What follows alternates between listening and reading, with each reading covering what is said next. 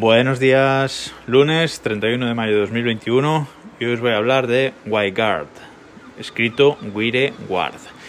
¿Qué es esto? Pues es un sistema para montarnos nuestra propia VPN en casa, para conectarnos pues eh, a nuestra casa de forma segura. Por ejemplo, podemos instalar este sistema de VPN en nuestro NAS o en nuestra Raspberry Pi y luego desde nuestro móvil, desde nuestro portátil, eh, fuera de, de la red de nuestra casa, pues nos conectamos eh, a través de ahí y ya dentro de la red podemos acceder a todos nuestros dispositivos y a todo lo que, lo que necesitemos. Como digo, por ejemplo, nuestro NAS.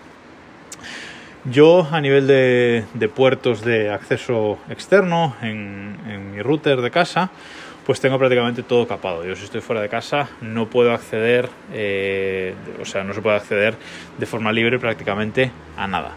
Pero sí, tengo abierto el puerto de la VPN y a través de ahí nos podemos conectar y una vez eh, conectado y establecida la conexión VPN, pues a través de ahí, con todo cifrado, sí puedo acceder a todo lo que tenga en casa. Y os recomiendo que es la mejor forma de, de acceder a nuestra red y acceder a nuestros dispositivos desde fuera, siempre a través de una VPN privada. Y esto de WireGuard, pues es precisamente eso, un sistema de VPN. Se está poniendo muy de moda porque es un sistema moderno que usa claves eh, criptográficas eh, modernas, cifrado moderno y además es bastante sencillo de configurar. No sencillo a nivel instalar siguiente, siguiente, siguiente, eso no, porque requiere un cierto nivel de conocimiento de, bueno, de cómo funciona, por ejemplo, un sistema Linux o cómo funciona un sistema de, cifrado de clave pública privada. Pero bueno, una vez siguiendo los pasos adecuados no, no, lleva mucho tiempo configurarlo. Es meter cuatro líneas en un fichero de configuración y se configura mmm, fácil y rápido. Como digo, WireGuard, a diferencia de, es difícil de pronunciar, ¿eh?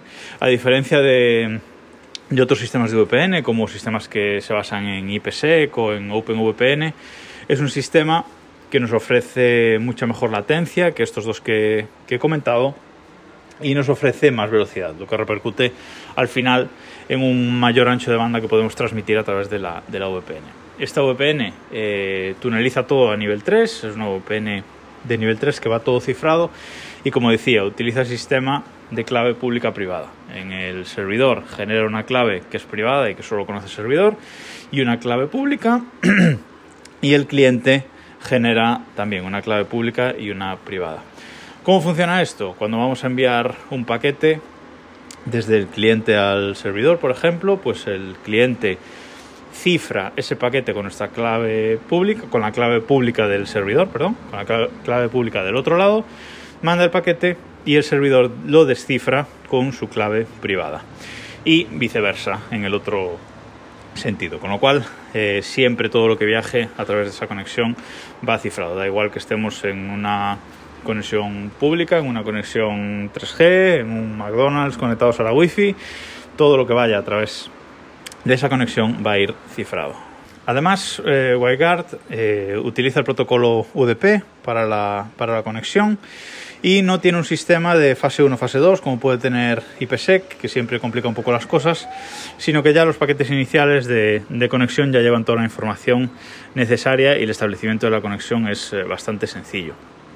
Es eh, curioso que esta VPN no está enviando, si no estamos transfiriendo datos, no está enviando todo el rato un paquete para mantener la conexión abierta, simplemente asume que la conexión queda abierta y cuando vamos a mandar un nuevo paquete pues lo encripta y verifica que la conexión está abierta y lo manda. Eh, si estamos detrás de un firewall en alguno de los dos extremos de, de, la conexión, puede que el firewall nos corte la conexión por tiempo de inactividad, con lo cual WireGuard también tiene un parámetro para, si es necesario, poner un, un paquete keep alive, es decir, un paquete que se esté enviando cada X segundos para que la conexión permanezca abierta y esos firewalls o esos dispositivos de seguridad de red no nos corten la conexión por inactividad.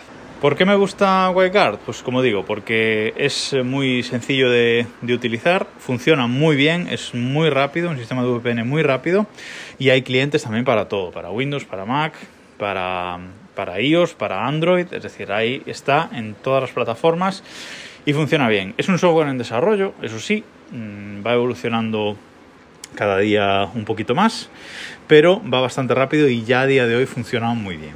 ¿Qué nos permite además este sistema de, VPN? Pues bueno, nos permite que cuando nos conectamos nos permite definir que solo podamos acceder a lo que es el servidor donde está instalado WireGuard, es decir, solo a los servicios que hay dentro de ese servidor. Nos permite configurar acceder a toda la red eh, LAN donde está ese servidor conectado. Por ejemplo, si nos conectamos, eh, si tenemos instalado nuestro NAS y nos conectamos a, nuestro NAS desde fuera, pues bueno, que nos permita acceder a los servicios del NAS y también a todo lo que haya en nuestra red LAN. ¿Vale? Y si no, también podemos configurar que vaya toda nuestra conexión desde ahí, es decir, desde el cliente eh, VPN de nuestro, de nuestro teléfono, podemos decirle que toda la conexión vaya a través de ahí, de forma que cuando levantamos la VPN, cuando navegamos por Internet, en vez de salir directamente a Internet desde el teléfono, lo que hace la conexión es ir a nuestra casa y desde la conexión de nuestra casa nos conectamos a Internet. Vale, eso puede estar bien, como digo, si nos conectamos en una wifi pública, pues bueno, que toda la conexión vaya cifrada dentro de esa wifi pública y luego salimos a internet desde, desde nuestra casa. Por seguridad, pues está bastante, bastante bien. ¿Qué tiene que mejorar WireGuard? Pues la forma de configuración. A día de hoy se basa en configuración con ficheros de texto y eso puede ser un poco bloqueante para, para alguna gente, puede echar para atrás a, a, alguna gente, pero bueno, poco a poco. Eh, ¿Cómo lo tengo yo instalado? Pues yo lo tengo instalado en el NAS de Synology, ¿vale? Hay un paquete instalable directamente para, para el NAS de, de, Synology, os dejaré en las notas del programa.